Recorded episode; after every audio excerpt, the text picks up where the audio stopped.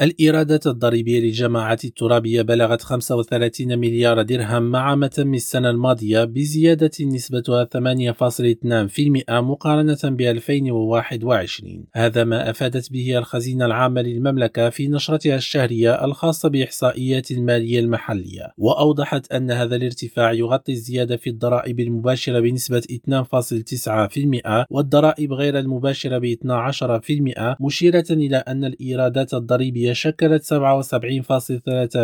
من إجمالي إيرادات الجماعات الترابية حتى ما تم ذو جنبر الماضي. هشام لوراوي ريم راديو الدار البيضاء.